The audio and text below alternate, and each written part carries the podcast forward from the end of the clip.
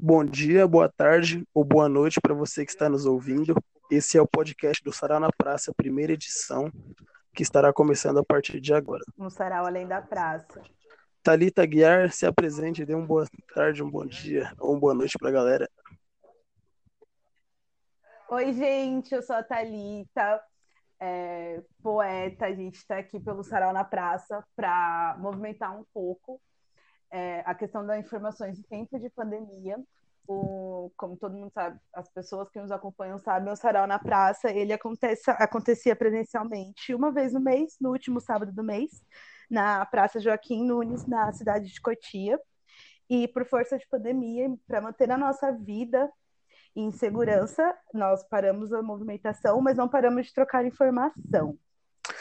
Eu sou o Lucão e a gente também está trazendo convidados e convidadas para debater diversos temas conosco no podcast do Sarau na Praça. E vou aproveitar o momento já para apresentar aqui Beatriz e Cleiton Mendes. Dê um bom dia, uma boa tarde, uma boa noite para a turma aí. Bom dia, boa tarde, boa noite, pessoal. Salve, salve geral que está escutando o podcast Sarau na Praça, Cleiton. Câmbio. Ah, é isso, mano. Temos temos então atualmente a Beatriz Campos e o Cleiton Mendes, e depois a gente vai ter uma troca de ideia com a Litane. É, ambas pessoas que movimentam a, a, a, quebrada e a questão cultural para gente, para gente preta. Beatriz, que é estudante do último ano de psicologia e pesquisadora, pesquisadora de autores negros importantes na abordagem sócio-histórica brasileira e Clayton Mendes, formado em publicidade e propaganda, escritor, poeta, slammer, ativista cultural, mestre de cerimônia, como ele diz, muito ousado. Autor também dos livros Relatos de uma Insônia, Contraindicação, etc. E África é logo ali. E a Litane Rocha, mãe grávida de gêmeas, uma das idealizadoras do Sarau na Praça e repórter atualmente da agência Mural, da causa cultural das mulheres e do povo negra. Hoje a gente está aqui, a gente pensou muito sobre o que falar, e um tema que eu acho importante, principalmente numa mesa de pessoas pretas, é a questão das hashtags e como elas viram, elas viralizam atualmente. E nos faz pensar, em tempos de guerra, hashtag arma, em 25 de maio de 2020, viralizou nas redes sociais o vídeo em que o policial total em Minnesota imobilizou George Floyd, pressionando seu joelho no pescoço do homem já imobilizado, por exatos 8 minutos e 46 segundos, levando-o à morte ali mesmo no local. Mesmo com pessoas ao redor pedindo para parar, prestar socorro e com o próprio sussurrando que já não conseguia respirar. Esse homem, servidor da polícia, responsável pelo Estado. Estado esse que tem o dever primordial de zelar pela vida dos seus cidadãos, cidadãos, assassinou publicamente um homem. Diga-se de passagem, total, homem branco policial. George Floyd, homem afro-americano. Retrato esse que recorrentemente se repete, cada vez mais notícias como essa viralizam. Cada vez mais apontam-se fatos de crianças pretas mortas, das mulheres pretas assassinadas e dos homens pretos alvejados. E tudo resume-se à pequena fatalidade. Assim referiu-se um prefeito da cidade do homem morto, alvejado por 80 tiros em 2019. Era Evaldo seu nome. Caso esse que viralizou também, assim como Marielle, Agatha, menino Victor e os 111 tiros no grupo de meninos. E o que nós temos feito com isso? O que nós temos feito após viralizar? Nós estamos usando a ferramenta internet como arma de revolução? O que há para se fazer quando vemos cada vez mais sumirem de forma brutal? Como os, os corpos pretos vivem, contudo, nos tempos atuais? Ei, a gente está se cuidando? Em tempos de viralização de hashtags como Black Lives Matter, Vidas Negras Importam, nenhuma vida menos, e não tomemos por menos as hashtags antirracistas. Nós estamos vivos? E, e o que nós fazemos com isso? É, essa é a pauta que a gente trouxe e a gente vai dialogar um pouquinho sobre ela conforme a nossa capacidade. Bom, é, a gente vai estar tá dando início ao debate, certo? E eu gostaria que, que a gente começasse debatendo o seguinte tema: por que as hashtags viralizam? E segundo, o que a gente pode fazer com isso, né? Se elas viralizam, como a gente sabe que viralizam, é tentar debater aqui o, o que se fazer também após a viralização da tag, certo? Sim. Bom, é, eu não tenho nenhum conhecimento de informática, né? Sou bem leigo no assunto, assim. Mas eu creio que hashtags viralizam por, por ser algo que diz muito com poucas palavras, né? Então a tag é uma coisa bem objetiva. E talvez por isso viralize de uma maneira mais ampla. Pelo que eu vi ultimamente, é, diante de pesquisa e nos jornais, é, em tempos de pandemia, por é, muitas as pessoas que conseguiram ficar em quarentena e mesmo as pessoas que não ficaram em quarentena, porém o espaço delas foi reduzido em questão de mobilização por, por empregos, per, perda de empregos, é, escolas fechadas e afins, a, o uso da internet intensificou muito. Então as pessoas estão usando muito a internet. Então é um jogo de informação intensificado de uma forma absurda. Então a hashtag ela acabou viralizando porque nós estamos conectados 24 horas mais do que nós já éramos conectados. É, o atual cenário contribui. Então, exatamente. É porque é... uma coisa que eu jogo, será que se, se nós não tivéssemos em tempo de pandemia, teria acontecido isso que está acontecendo agora? Uhum. Mas eu acho que aí é um pouco é um pouco complicado de se colocar só na questão da, da pandemia, porque antes disso a gente já tinha, a gente teve movimentos muito grandes muito grande na, na, internet, como questão do Evaldo, Marielle, Nenhuma Vida Menos, a gente teve todos esses movimentos e daí o que aconteceu, sabe?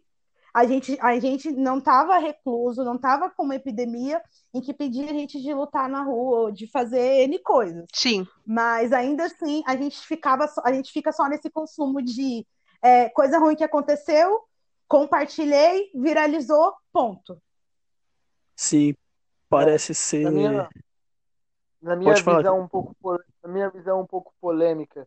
É, mas antes a gente precisa dividir essa questão. É, a, porque hashtags viralizam no geral ou em relação a. É, acho que é o tema.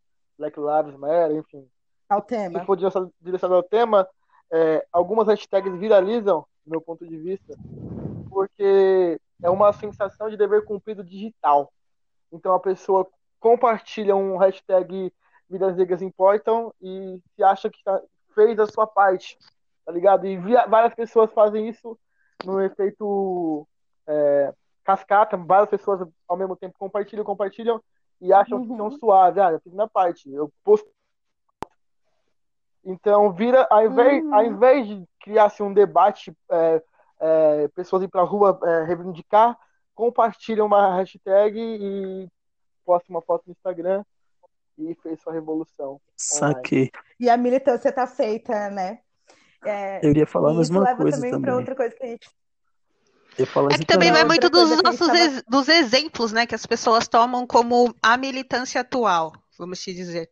Porque ficou tão, é, como o uso errado dessa palavra militância que a gente vê na internet, ele está sendo é, muito, como, como, eu posso dizer, está sendo de uma forma fragmentada. Porque uhum. o que, que a gente leva como ativismo e os ativistas negros que são visibilizados é, são os influencers. E, de certa forma, hum. nem todos, mas grande parte dos influencers, eles trabalham com essa questão, dessa viralização dessa forma. Então, é exatamente isso. Parece que acaba sendo uma coisa muito mais por desencargo de consciência do que por envolver com, com a causa em si, né? Exato. E, e assim, eu, eu sinto que, já na, entrando um pouco na segunda pergunta, quando a gente diz o que fazer além da hashtag, é justamente isso, né? A gente se barra no problema, porque se as pessoas não se envolvem de verdade, as pessoas postam a tag, tem o desencargo de consciência e pronto, sabe? Tipo... Não tem uma ação prática cotidiana de uma atitude antirracista mesmo. Isso para os aliados brancos, né? Eu acredito que a gente pode ter sim aliados brancos. Aí muitos deles compartilham a tag, mas não, não agem de uma maneira antirracista no dia a dia. Exatamente. É. E quando as hashtags, as hashtags viralizam, e aí a pessoa, a amiga branca, vem e pergunta, mas o que eu devo fazer para você preto? Aí, uma coisa que viralizou muito nesses tempos, que eu achei muito importante e algo que deveria ter sido visado e não foi, é que muitas pessoas começaram a dar depoimentos desmascarando, de certa forma, amigos e pessoas que dizem que são antirracistas, mas em sua intimidade silenciaram as, os colegas negros. E muitos artistas, muitas pessoas, eu mesma compartilhei, de que, ah, tá, você lá no seu Instagram você compartilhou um quadro preto, você está compartilhando dica, mas na nossa roda de amigos você me silenciou, você me chamou de extremista ou vitimista. Sim. Então as pessoas se colocam como antirracista, mas na sua vida íntima e com os seus amigos, que o mínimo você deveria ter dado voz e escutado a certa angústia do seu colega, você não, não, não fez isso. Uma coisa que, que também me deixou muito, como posso dizer, chateado é o seguinte: aqui no Brasil a gente tem George Floyd todos os dias, praticamente, né, mano? É, se os menores aí que tá. Só em São Paulo, tipo, em 10 dias a gente teve um intervalo de umas 5 mortes, assim. Isso que foi passado na TV, né? Que viralizou, vamos dizer assim. E, e parece que o, o pessoal é, chama a gente de extremista mesmo, de vitimista, quando a gente vai falar de algo que acontece aqui perto da gente, tipo nas quebradas de São Paulo ou do Rio, por exemplo. E quando é uma coisa da gringa, aí o pessoal se engaja, sabe? É uma coisa que. Acho que é herança histórica. Né? A gente parece que tem um, um certo gringuismo é, dentro é da gente, assim, nesse país, não sei explicar. Qual, qual... Desculpa cortar aí, que, é, que a gente estava falando um tema, mas antes de, de ir para esse tema, que eu tenho uma opinião sobre isso, eu queria lançar uma, Posso fazer uma pergunta, uma provocação aí para vocês responderem também? Pode. pode. Ou só respondo? Assim que é, nós gostamos. Dentro da, dentro da hashtag, que a gente estava falando de hashtag e tal, é, e por que viralizam, eu quero saber a opinião de vocês. O que vocês acham, acharam dessa galera branca cedendo conta no Instagram, no Twitter, para pessoas pretas darem aula de negritude? Eu quero saber a opinião, sim, polêmica! o que vocês acharam? eu acho é só, é, é só a perpetuação do que a gente já tem. Eu vou dar esse espaço aqui para ele falar, mas o espaço ele é meu, tá? Sim, é isso mesmo. Eu ia falar justamente isso, que para mim é superficial, sabe? Não adianta você me dar espaço na rede social para falar, ah, mano, minha rede social tá aqui para você. É, para mim é, são duas questões. Uma, além de achar que você não consegue fazer isso pela sua própria rede social, duas. Tem a questão do o que você faz na rede e o que você faz no dia a dia, né? Cotidiano. E no cotidiano, você tem dado voz para então, pessoas pretas, tá ligado? É bem nessa linha mesmo, porque eu acho que as pessoas têm que começar a entender o que é falar sobre racismo e de racismo. Eu posso falar sobre racismo porque eu tenho essa vivência. Eu posso falar de porque eu não tenho essa vivência, mas eu tenho uma empatia com essas pessoas que passam essa situação. Então, no caso, eu acho que essa questão de cederem algo que a gente já vem falando há muito tempo e ninguém dá voz para gente, é algo além no momento, como diz, disseram, superficial e porque agora está na moda. E eu vou dar espaço para quem uhum. quer me ensinar. Vamos dar espaço para as pessoas que estão a fim de ensinar os brancos, porque a, sobre o racismo. Mas apontar em o dedo e falar você foi racista, aí não acontece. E em partes dessa pessoa branca que cedeu o espaço, ela está cedendo porque ela não sabe falar sobre isso. Porque ela não quer se dar o trabalho de sentar e estudar, e não só ler Jamila Ribeiro, mas sentar e estudar fazer o, o testinho do pescoço e nos lugares que ela ocupa, que a gente mesmo faz, porque todo mundo vira o pescoço, sabe? Ela não quer, ela, ela não tem propriedade para falar nem de, porque ela não parou para estudar. Então ela prefere colocar a gente para falar. Menino Cleiton Mendes, e, responda e, a sua própria pergunta. E, Queremos não, sua opinião também. Isso, isso... Não, eu achei que eu, era pole... que eu ia ser polêmico, porque eu concordo com, com, isso, né? Inclusive, eu vi várias pessoas que eu, várias pessoas que eu admiro, assim, ocupando o Instagram de pessoas famosas, brancas, celebridades. Cheguei a Meu ver Deus também. do céu, gente. Será que eu tô. Será que eu virei eu sou extremista agora? E isso, isso também é, volta naquela, naquele, naquela tecla do postei, dei um, um espaço no meu Instagram, agora tem uma carteirinha antirracista, tal pessoa ocupou aqui. Enfim, é, eu achei meio Sim. bizarro de ambas as das pessoas que cederam espaço e das pessoas que aceitaram também. Porque se o problema, da, o problema do racismo no Brasil não é falta de informação. Tem contas, Sim. teve, contas, teve contas de, quase, de 4 milhões de seguidores, que a, a, a Thelminha fez uma live, tinha 130 assistindo. 4 milhões de seguidores, só tem 100 pessoas assistindo. Como assim? Então não é um problema de falta de informação, é um problema de falta de interesse de pessoas brancas, é, sei lá, de interesse de é, tá cômodo pra De ela lidar não, com a não- situação. é, Sim, eu acho que é sair da zona de conforto, responder- sabe? É, não- Falta de interesse sair da essa zona já, de já- conforto. e agora né? respon- e- e respondendo agora do Luan, do Luan, desculpa, do Lucão. Luan tá falando em mim. Luan, Luan é um trompetista que faz parte de um coletivo é, Afron- Afronte. É, re- falou e um, um brother lá do Rio de Janeiro, ele fala, pô, é, não, não fiquem. co- A gente tem uma mania de ficar se comparando com o americano em tudo. Em tudo. Sim. Não compare, não compare nossas lutas com, com a- as lutas deles. O, o Renato Cola também é um artista, né? Periférico aí, preto. E Renato Cola até falou essa parte do contexto é diferente também. Quando a gente para pra analisar Estados Unidos e Brasil, é diferente. Os pretos de lá, os pretos daqui, por N questões, tá ligado? Então você tem É razão. uma Pedro. das questões que me deixa mais fula é essa comparação. A gente tem a nossa história, nós temos os nossos cientistas, nós temos a nossa contextualização, nossa colonização é completamente diferente com a norte- norte-americana, não tem o que, não tem como colocar no mesmo, no mesmo pote. Somos todos negros? Somos todos negros, mas nossa contextualização e nossa construção de identidade foi completamente diferente. É, e falta, eu acho, um pouco da militância lembrar, assim, é, que é, somos todos, né? Todos viemos de África, mas fomos colonizados, são coisas diferentes, lugares diferentes, culturas e formas de colonização que eles definiram por si próprios, sabe? Sim.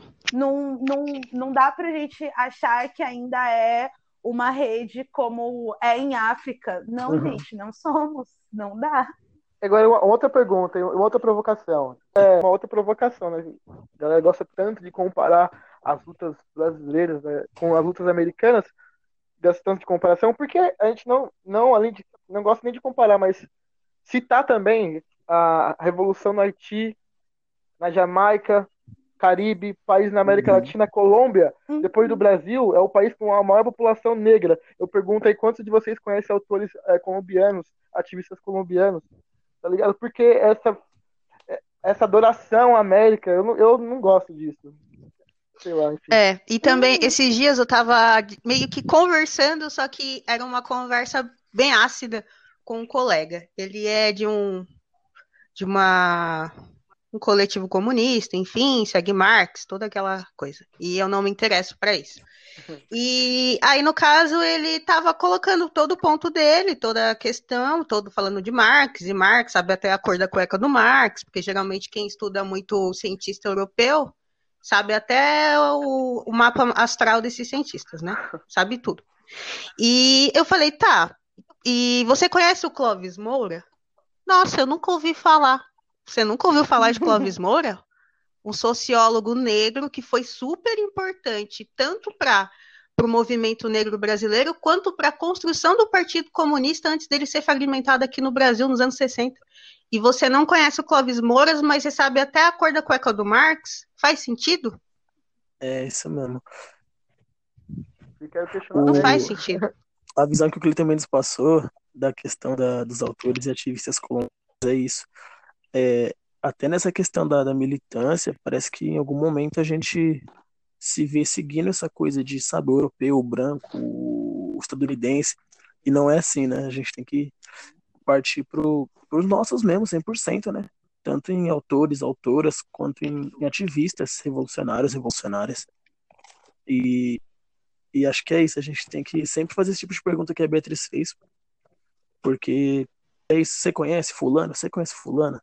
Que foi tão importante quanto o branco aí, e, e você só fica falando do, do, do europeu, tá ligado?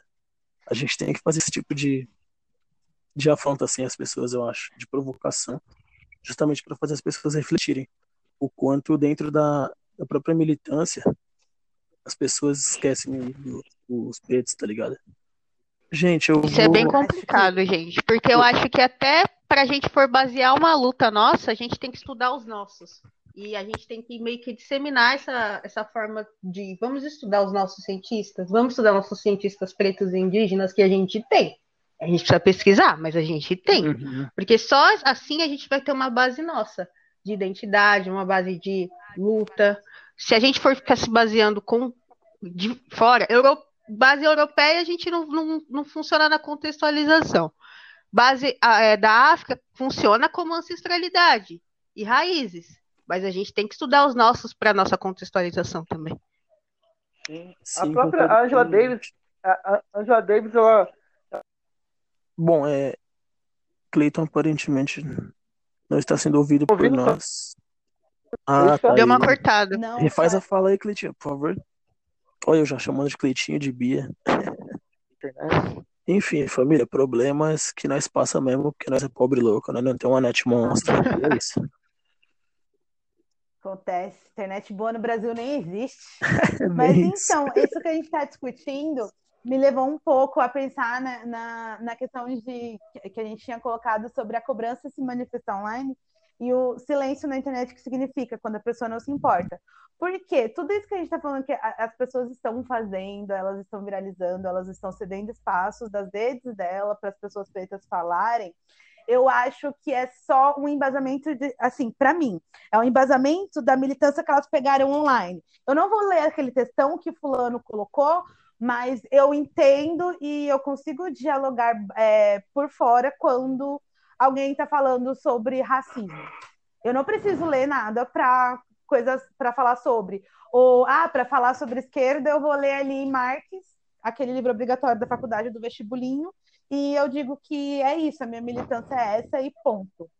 É, quando é, eu acho que de forma rasa que eles usam isso, é, eles aprenderam que a internet é esse espaço para se falar sobre, que embora, como o exemplo que o Clayton deu da pessoa que tinha 4 mil seguidores e 100 consumiram conteúdo, são os- os 100 que ou estavam interessados no assunto minimamente, ou pararam ali por um caso, mas consideramos que eles estavam interessados. É, ainda assim, eles não saem do raso. Eles pegam o, o resumo do discurso que eles não leram para ficar fazendo isso, sabe? Sim. E aí entra esse espaço entre eu faço, porque se eu não fizer, as pessoas vão cobrar que eu faça, vão me olhar meio torto, como aquela hashtag que deu do, de postar a foto, Aham. a foto preta, eu não lembro o nome da hashtag agora. É, e aí, várias pessoas brancas, pessoas pretas, indígenas, todos os militantes em si da internet começaram a postar essa foto. Até que o movimento Black, o Black Lives Matter ve- veio e pediu, né, o movimento em si, assim, é, as pessoas pediram para que não, não usassem a mesma hashtag na foto para não atrapalhar esse movimento em si. Então, nem isso a- as pessoas em si que estão usando a internet para militar, para protestar, estão prestando atenção se- nesse efeito quando fazem e se quando elas fazem é realmente porque elas querem fazer, entendem a importância daquilo e não sobre essa pressão que a gente tem de se manifestar constantemente, saber tudo. Sim. Eu, assim, eu, eu já acho meio superficial as paradas na internet, porque é isso que a gente listou, né? Tem a falta de interesse, tem aí N fatores de, sei lá, crescer uma tag, por exemplo, é, deixar outra em segundo plano e de repente vai ficar numa briga de qual era mais importante, qual era mais necessário, enfim. Eu, eu acho que eu não, eu não me cobro por me manifestar por me manifestar constantemente em internet, rede social. É, me cobro assim por me posicionar, mas também não necessariamente no na lata, assim, todo dia, sabe? O tempo todo, recorrentemente. E eu também não cobro as pessoas. E eu queria que vocês opinassem quanto a isso. Vocês se cobram para se manifestar constantemente na internet e vocês acham que as pessoas devem fazer isso de maneira recorrente? Eu também não boto muita fé, porque, ao meu ver, não é negando a luta de quem vai para a luta mesmo, mas eu acho que mais de, de 50% dessas manifestações de internet são movimento de massa. São coisas instantâneas e coisas de estar na moda falar sobre o assunto, então vou me manifestar para estar dentro do assunto, mesmo que seja de maneira superficial. Então eu não coloco como algo que vá gerar uma mudança ou se as pessoas querem essa mudança. Pelo menos estou falando das pessoas brancas no aspecto. Porque eu vejo uma mudança, é, troca de informação. Vejo uma mudança de eu olhar ali para a periferia que está passando por dificuldade, tanto de Covid quanto dificuldade de emprego, e eu fazer. Vamos, vamos fazer uma live para arrecadar dinheiro para mandar para uma ONG? Vamos juntar uma grana, fazer umas cestas básicas e mandar para a periferia? Não, as pessoas estão compartilhando dicas para não ser antirracista. Uhum. Sendo que a gente poderia fazer muito mais. É, Beatriz, Essas você pessoas como, poderiam fazer muito mais. Você como estudante de psicologia, é, você acha que tem um efeito positivo essas ondas que você falou que né, são coisas de massas e tal? Você acha que de alguma forma tem algum efeito positivo em pessoas pretas e brancas, enfim? Então, eu acho que... que melhor assim afeta. Eu acho que, jog... que a gente fez um momento que a gente jogou tudo no ventilador. Então não tem como colocar de novo tudo na gaveta. Vai ter que ser discutido. Só que uhum. como que a gente vai discutir? Porque a gente está a gente tá no momento que a gente tem que organizar o que a gente jogou no ventilador. Porque agora tá tudo meio solto. É o que eu sinto porque a gente está na onda de internet, porque, de certa forma, é um momento que dá para fazer para algumas pessoas isso, só que ao mesmo tempo a gente está preocupado em fazer só live, em fazer só discutir, sendo que a gente tem que ir para o momento para ir para ação, que é o momento que a gente está precisando de uma ação. Porque, como uhum. vocês disseram, como a gente vê na internet, todo dia tem o George Floyd morrendo. Então não adianta só a gente ficar ocupando live, a gente tem que fazer mais. E é um momento para a gente discutir, pensar isso e discutir com, com base na nossa contextualização. Porque a gente vai ficar discutindo e fazendo live por quanto tempo? Eu estive lendo recentemente na Carta Capital é, que a PM de São Paulo mata uma pessoa a cada seis horas durante a, esse período de pandemia. É, é assustador, sabe? Porque, segundo estudos, a polícia de São Paulo mata uma pessoa a cada nove horas, em períodos normais. E agora que estamos em quarentena, pandemia, a PM tá matando mais, saca? Tipo, Sim. loucura. E a gente sabe que não é o branco que tá morrendo, né? É, então. Nem Clayton. por Covid e nem por genocídio. Cleiton? Teste, teste Cleiton. Tô ouvindo, eu tô ouvindo vocês, não sei se vocês estão ouvindo. É... Eu queria que você falasse é, do seu ponto de vista artístico, né? Você como tem páginas oficiais tudo mais. Uhum. Queria que você falasse enquanto artista, você cobra para se manifestar constantemente online, é, cobra pessoas, acha que pessoas devem fazer isso constantemente. Qual é a sua opinião sobre isso? É, eu acredito que é, eu como artista tenho que me posicionar em algumas coisas, não em tudo, porque a, a minha saúde mental não dá conta de ser o tempo todo posicionado, militante 24 horas não tem como, é impossível. Eu tenho que postar eu, sobre um vinho, sobre uma live, sobre um.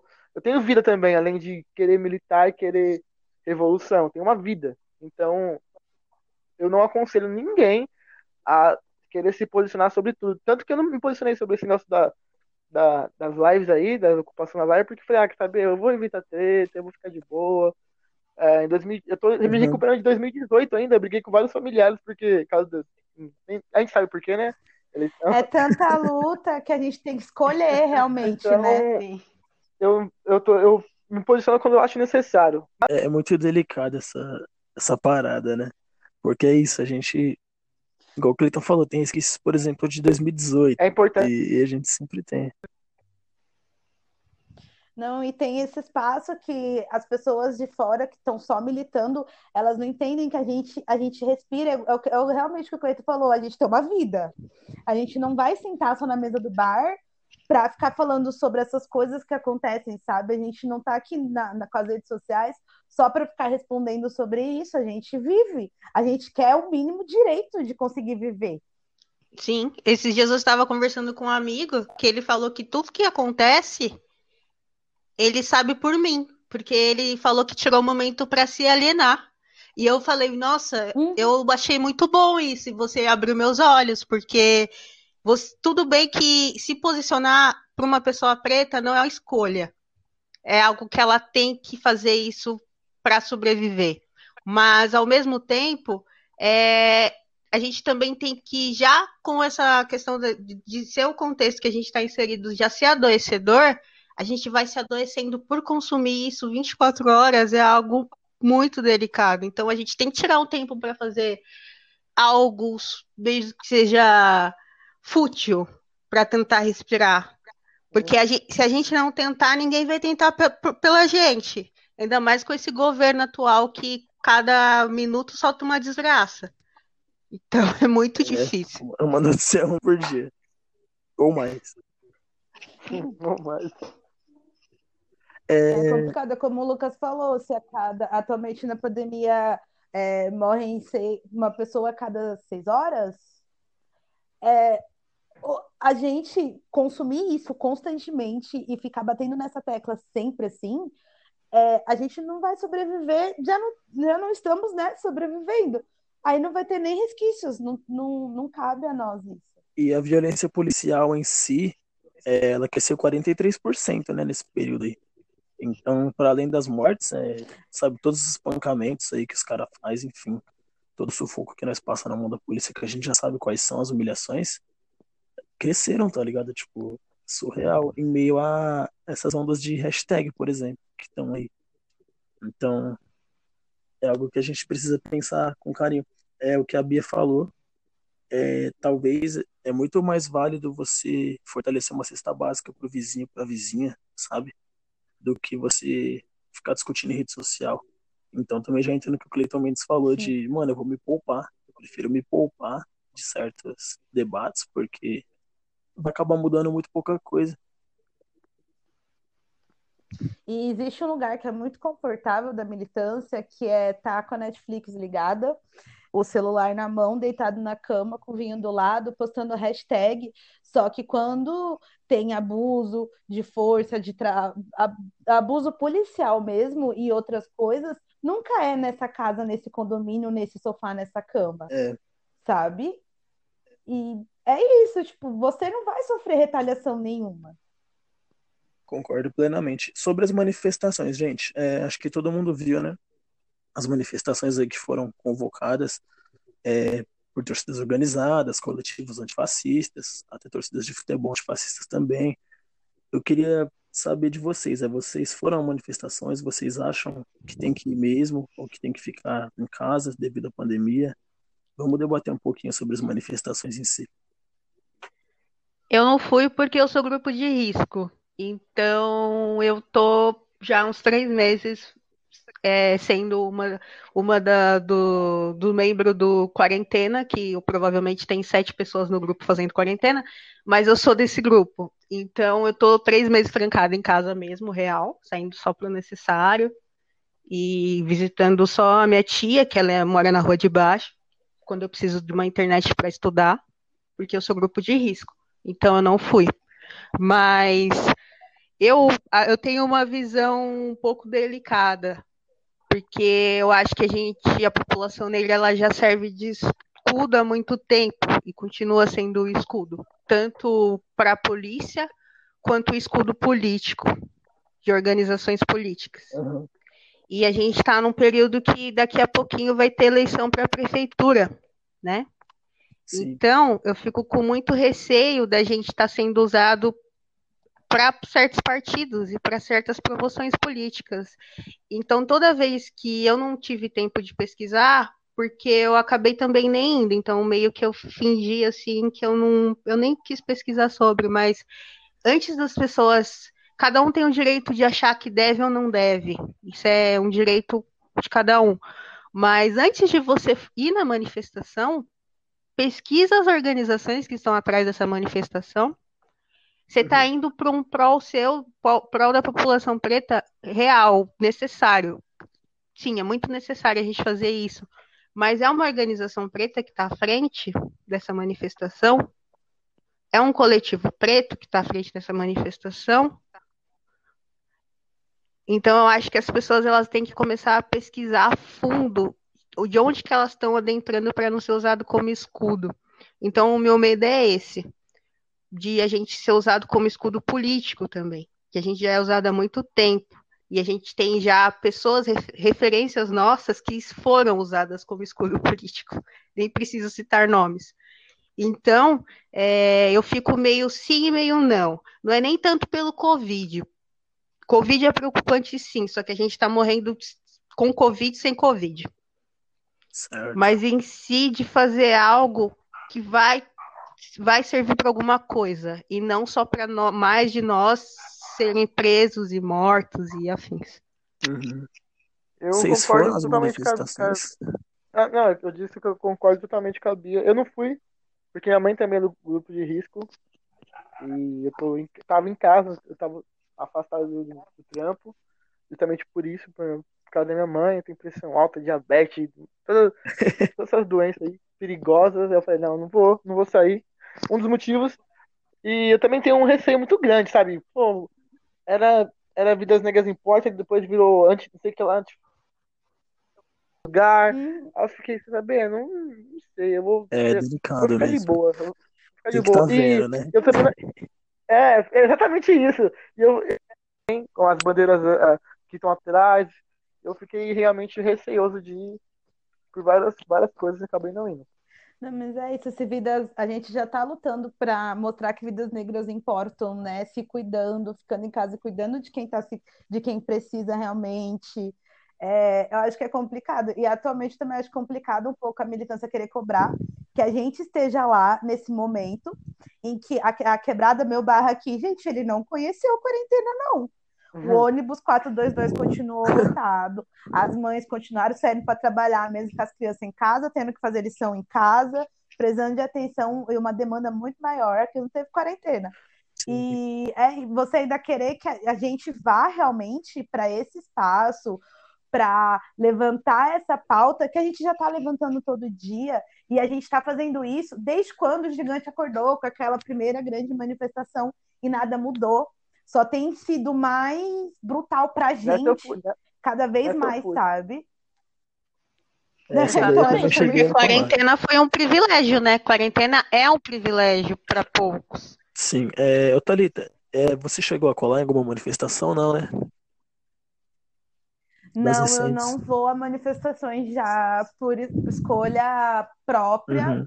e, e de militância, por, por entender que o que eu faço não, não concorda com isso nesse momento. Saquei. E não, não que não é para as pessoas irem, se para você, para o teu momento de, de entendimento, você acha que você é um ponto importante lá, massa, vai, se cuida, mas não chega perto de mim, nem das minhas crianças aqui em casa, que eu tenho criança em casa. E ponto, sabe? Sim, eu, eu também acho que é isso. É e outra, são. E tem, tem uma, essa questão mesmo que o Cleiton falou, que uma hashtag de, de repente virou outra hashtag, que virou outro movimento, e a gente sabe que hashtags são movimentos.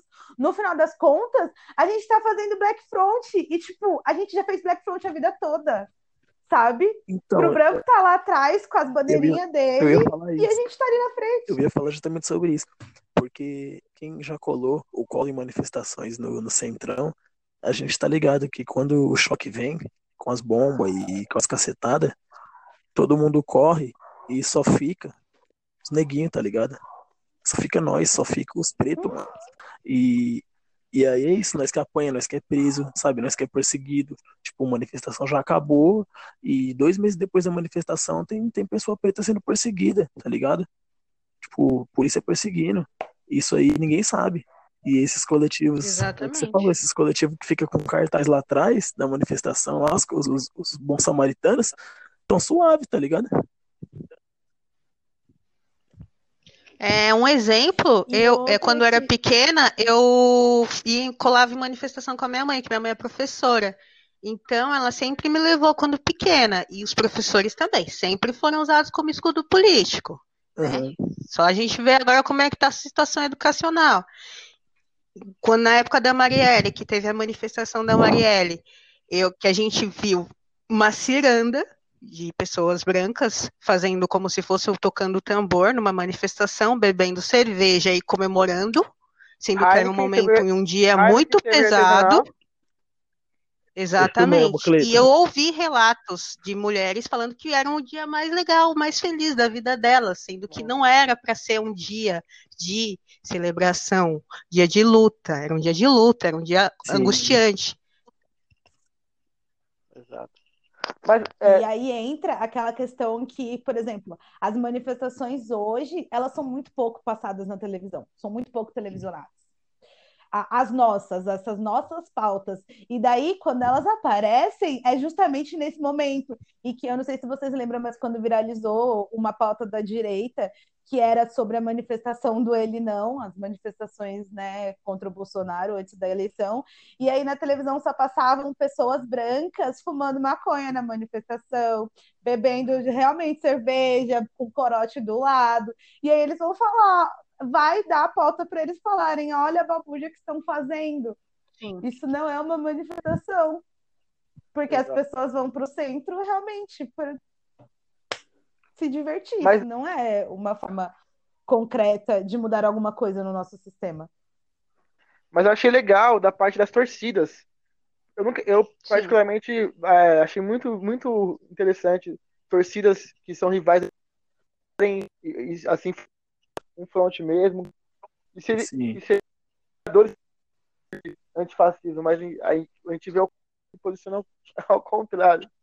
Mas enfim, só É um ponto positivo para mim desejar. das últimas é, das últimas coisas positivas, uma das poucas coisas positivas que eu vi foi as torcidas se aliarem, se organizarem, assim, nesse sentido. Sim, é. Bom, em todo movimento tem, infelizmente, né, mano? Tem os caras que, que é um pouco mais imbecil. E, por exemplo, nessa, nesses manifestos de torcidas tiveram, tá ligado? E gente que não queria, por exemplo, sei lá, corintiano que não queria se juntar com palmeirense, nem por uma causa maior, por exemplo. Só que eu achei da hora que Ah, no meio do, dos atos, a- o próprio povo já controlou, falou, não, mano, aqui a causa é maior, a causa não é clubista, tá ligado? Isso foi muito bom, então é um ponto positivo, realmente, é o que o Cleiton falou. Em meio a tudo isso, podemos tirar um ponto positivo que, que foi a união sobressaindo, sabe? A rivalidade. Foi bonito de ver, mano. Tá sendo bonito de ver, né? É isso, gente. Então, gente, mas... Vou... voltando aqui é, para uma das, para acho que uma das coisas que a gente pensou também, que era isso. O, a gente falou muito sobre essas manifestações, a gente falou, discursou um pouco sobre, a, a, sobre todas as questões sobre o branco, sobre a gente, mas nesse momento em que a hashtag viralizou, a gente já está ali adoecido com aquelas informações e é constante. Você pode, eu, por exemplo, eu abdiquei nesse último ano, do ano passado para cá, de usar redes sociais para ficar consumindo. Normalmente vou, posto uma coisa que tem que postar e saio, para não ficar consumindo esse monte de, de coisa, de informação que chega a ser mal para gente. E daí, quando a hashtag viraliza, e normalmente, quando é uma coisa que, uma pauta que a gente não dialogou ainda, que a gente, que assim, que as pessoas não nos deram ouvido enquanto a gente estava dialogando, elas, as pessoas brancas, elas vêm, elas nos perguntam, é, mas o que fazer? Eu li fulano de tal, tá certo? Eu posso ler fulano de tal sobre ficar te perguntando e qual que é o, o ponto dela, da pessoa branca, nesse ativismo atual que a gente tem, assim, visão, na visão de vocês? O que ele poderia fazer, o que ele não deve, não sei. A gente vira o wiki preta, né, do, dos brancos. Sim. Tipo, aí chega a ser até absurdo. E eu, sinceramente, é, eu, esse negócio para mim de passar a mão na cabeça e ensinar não é, não funciona e eu não faço isso. Tanto que os meus amigos sabem que dependendo da situação, eu, eu, às vezes por, pela minha personalidade mesmo, sou até um pouco ríspida. O que eu acho é que não tem problema nenhum a gente indicar a leitura. Lê esse cara aqui, ah, ele pergunta, ah, tal coisa que eu fiz racista. Não, mas só lê esse negócio aqui. Assiste isso aqui. Vê esse índice aqui. Indicar, eu acho que é uma coisa normal. E eu acho que é algo que deveria ser usado melhor do que você ficar tentando ensinar. Ele vai aprender por ele, porque ele tem acesso à informação, naquele iPhone dele tem internet para ele pesquisar, ele pode ir comprar um livro. Então ele, ele tem consciência de estudo, porque se a pessoa consegue ficar lendo Marx, ela vai conseguir entender tal texto.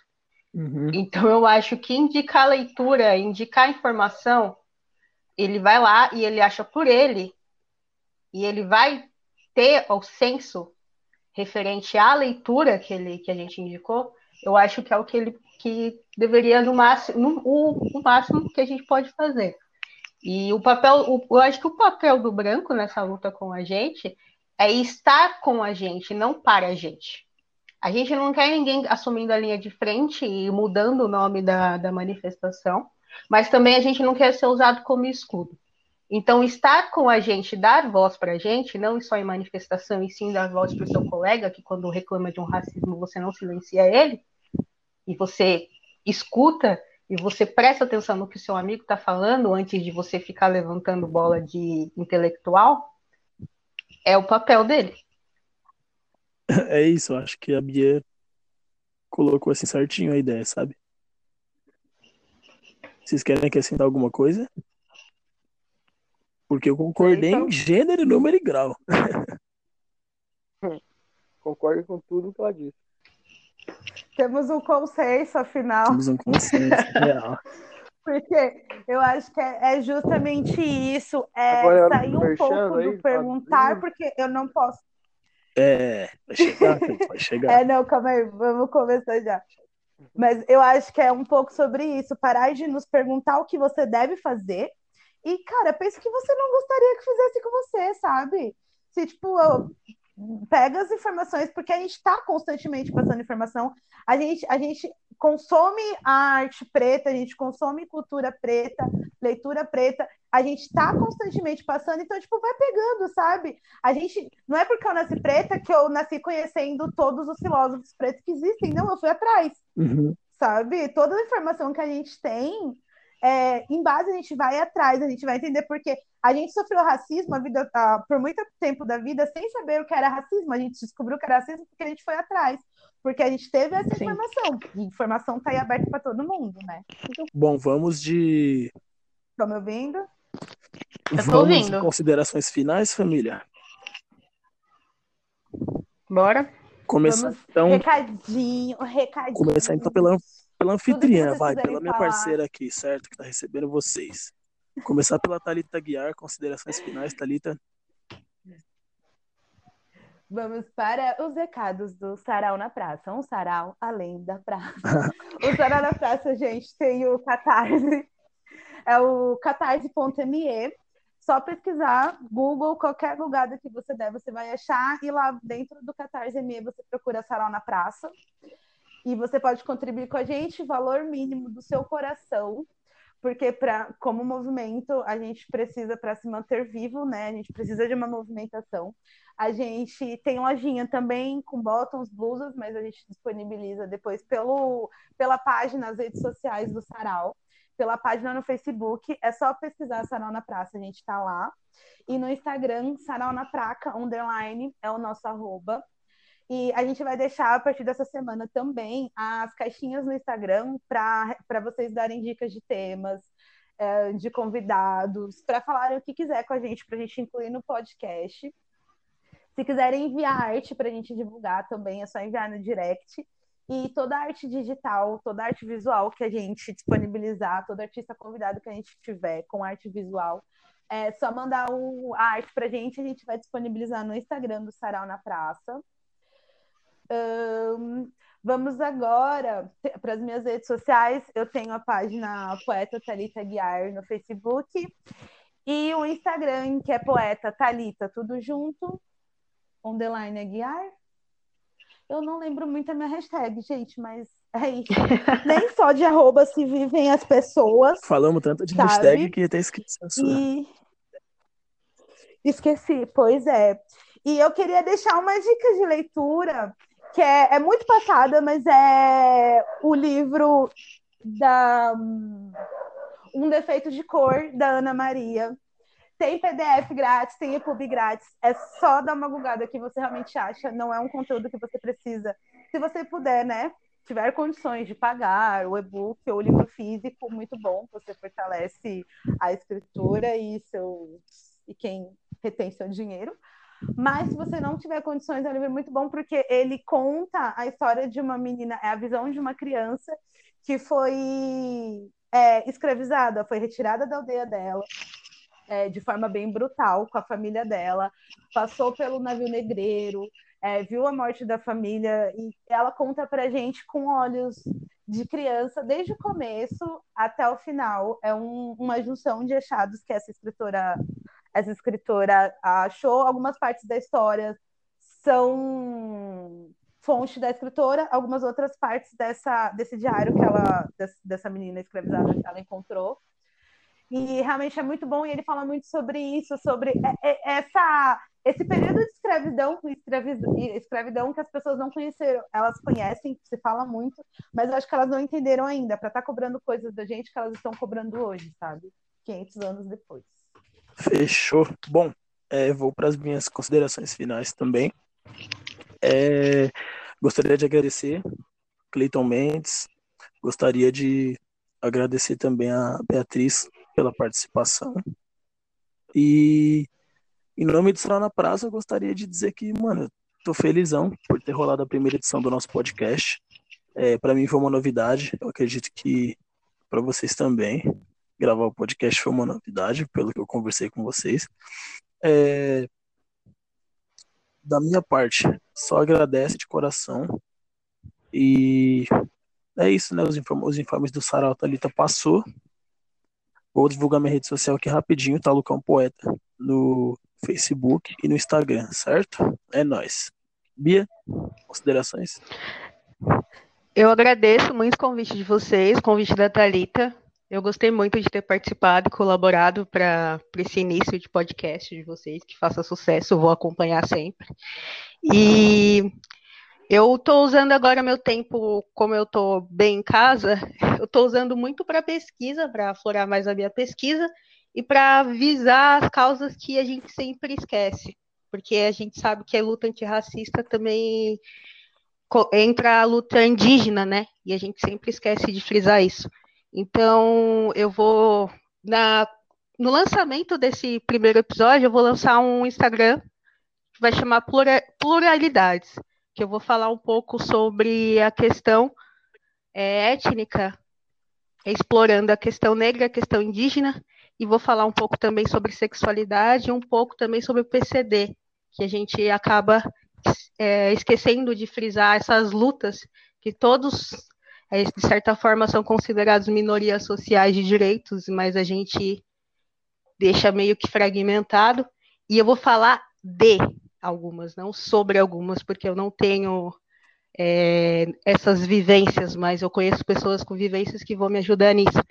E, e então, minha rede social é Bia Campos, vocês podem me procurar lá e depois que eu vou lançar a minha pluralidade sobre esses textos, mas de indicação que eu acho que para a gente começar a pensar em organização é, da população negra brasileira, eu acho que eu deixo do Clóvis Moura, que eu estou lendo muito atualmente.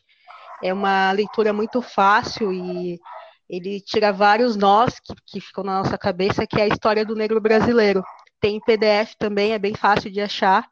E é muito importante para a gente pensar uma organização dentro da nossa contextualização. Então, se todos pudessem dar uma lidinha em Clóvis Moura, ia ser bem interessante. Salve, salve! Muito obrigado a todos que acompanharam o podcast. Obrigado a todos pelo convite aí, pelo salar na praça, certo? Então, meu nome é Cleiton Mendes, Instagram, arroba poeta Cleiton, Facebook tem uma página chamada Poeta Cleiton Mendes, YouTube também. Lá você vai encontrar um pouco do meu material. Tenho quatro livros publicados, participo de antologias. a integrante do coletivo Islanda Guilhermina e do coletivo Sarau Afronte. Tem uma caminhada dentro da literatura periférica. Enfim, muito obrigado por poder participar do primeiro podcast do Sarau aí e vida longa, certo? Estaria acompanhando os demais. É isso. É nóis, muito obrigado. Bom, gente, por problemas técnicos, a Alitane Rocha não conseguiu estar presente no momento das gravações, mas não deixou de estar presente conosco. Contamos com sua participação por meio dos áudios enviados. Bom, as hashtags viralizaram é, por vários motivos. É, a primeira, é claro, que é a crescente da internet. É, mas as pessoas nessa pandemia, elas têm se conectado mais nas redes sociais, né? Isso ficou uma coisa bem mais evidente.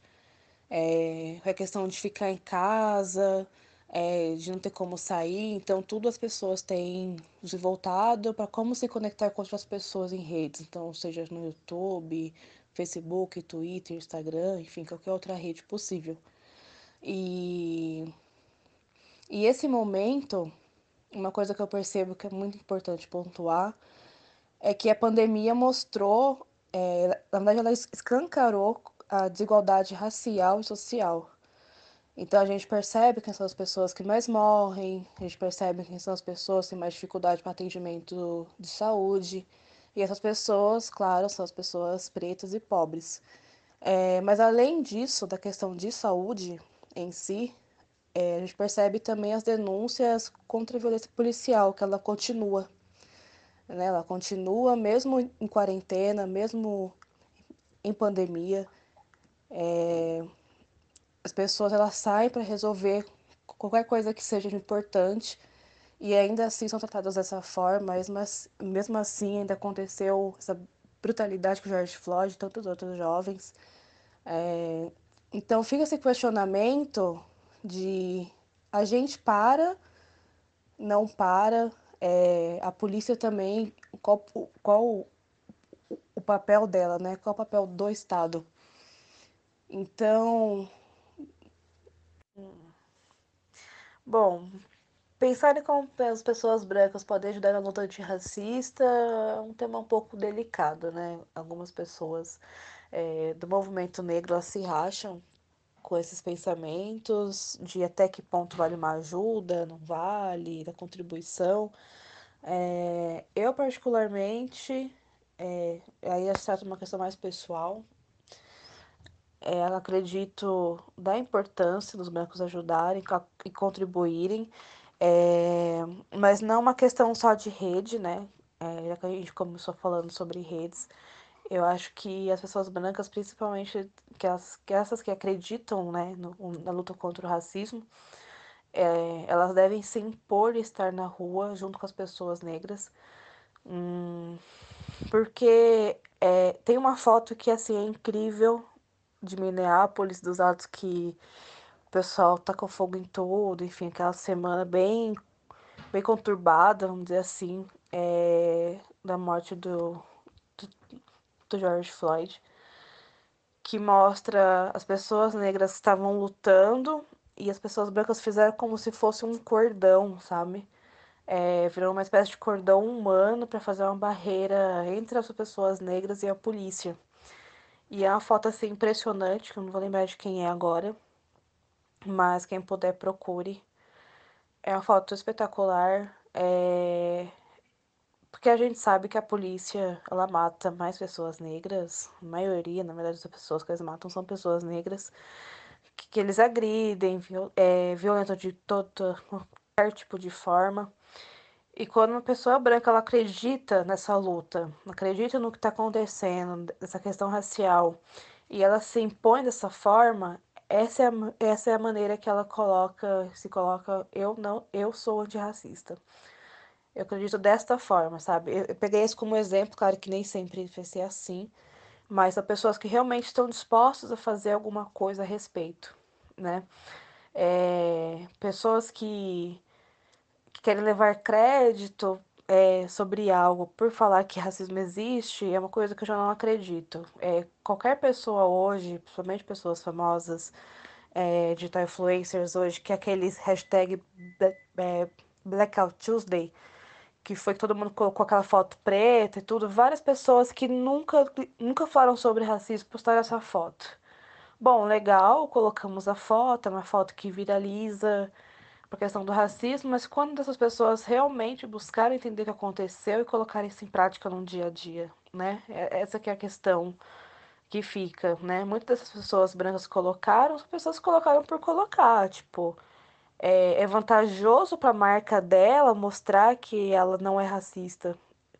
Só que como que ela coloca isso em prática? Ela se dispôs a, a, a lutar de verdade, a lutar fora da internet? Essa que é uma grande questão.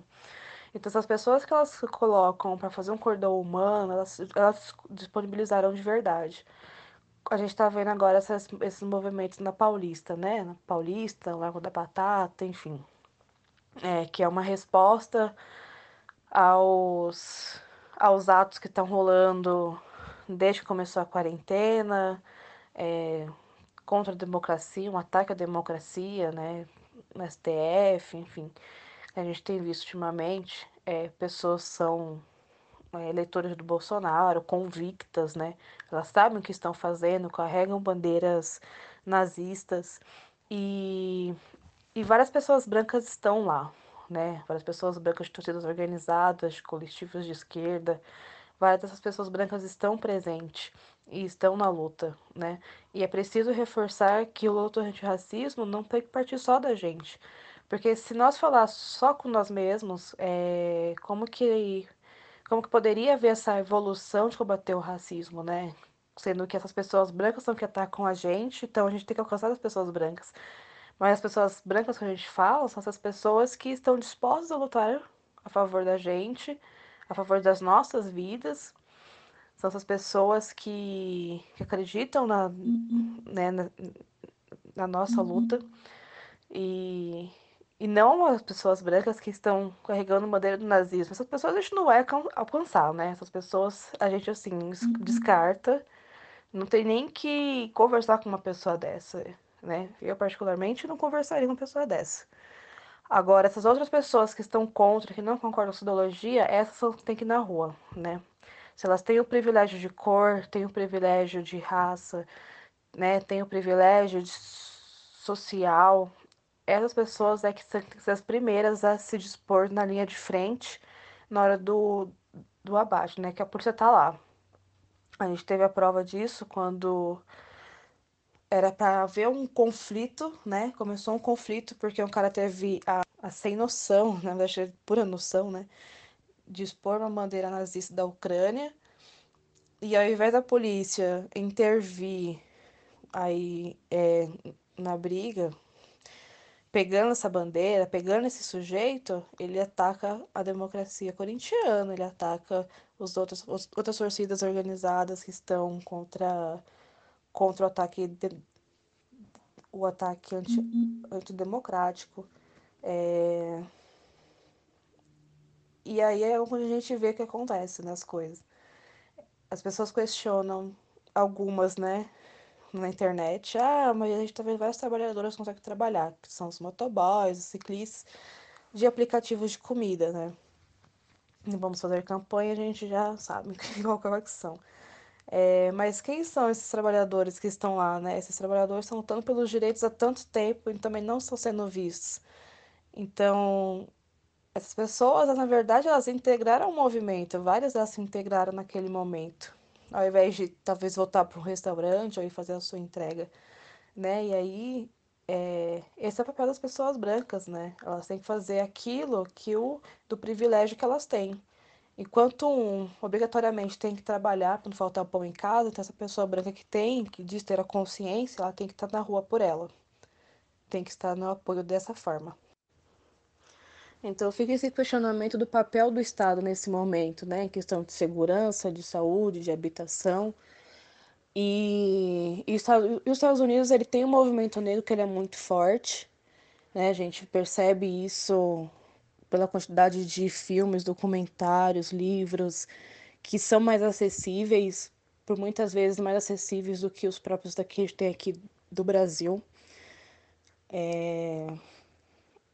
Então, essa crescente, isso veio com uma revolta, né? Uma revolta que no Brasil não precisava acontecer, infelizmente, é, felizmente, na verdade, está acontecendo, mas demorou bastante para acontecer. Isso veio junto com essa ascensão que rolou fora do país. É, então a hashtag ela é importante acontecer. O que você tem que fazer com isso é levar isso para fora da internet. Acho que o momento de pandemia é uma situação mais complicada, porque a gente tem pessoas que estão em grupo de risco, ou convivem com pessoas de grupo de risco, mas todos têm um papel importante a se fazer e aí ela, ela deveria agir de acordo com o que ela pode fazer. Então as pessoas que podem sair, elas deve, devem sair, elas devem ir para as ruas, devem cobrar os seus direitos, devem questionar o Estado sobre, sobre a violência policial, devem questionar sobre qualquer outro ato antidemocrático, qualquer ato racista. E, e as pessoas que não podem sair ajudar com campanhas nas, nas redes sociais. Bom, eu falei disso na outra pergunta, né? Mas pensando o efeito de manifestações em tempos de epidemia, isso mostra quão desesperador está o nosso povo para poder conseguir uma mudança, né? Porque a gente sabe, ou pelo menos deveria saber, que tem que ficar em casa, que só pode sair quando necessário, que seria o quê? No mercado fazer uma compra, seria, sei lá, ir no atendimento médico, enfim, coisas urgentes. E não é o que acontece, mas por que não acontece? Porque a gente não tem todos os direitos que são necessários. Então, o efeito disso é transparecer novamente os efeitos que acontecem é, com, a, com, a, falta de consciência de classe, a falta de, de consciência racial. Então as pessoas elas estão se rebelando porque de, novamente estão sendo escancaradas é, pela falta de, de eficiência do Estado. Então é necessário ir na rua, é necessário lutar mas, primeiramente, a pessoa ela, ela, tem que se cuidar, né? Ela tem que tomar todos os cuidados, tem que tomar, tem que usar máscara, tem que usar álcool em gel, enfim, tem que tomar todas as medidas é, saudáveis possíveis, mas tendo a consciência de que, pô, eu não sou do grupo de risco, eu não convivo alguém no grupo de risco, também eu posso ir, né? Não adianta também servir de bode expiatório, servir de de mártir para poder expor a própria vida, já sabendo que está em risco ou vai expor outra pessoa em risco, né? Na verdade, a intenção é que a gente consiga viver, né? E não morrer.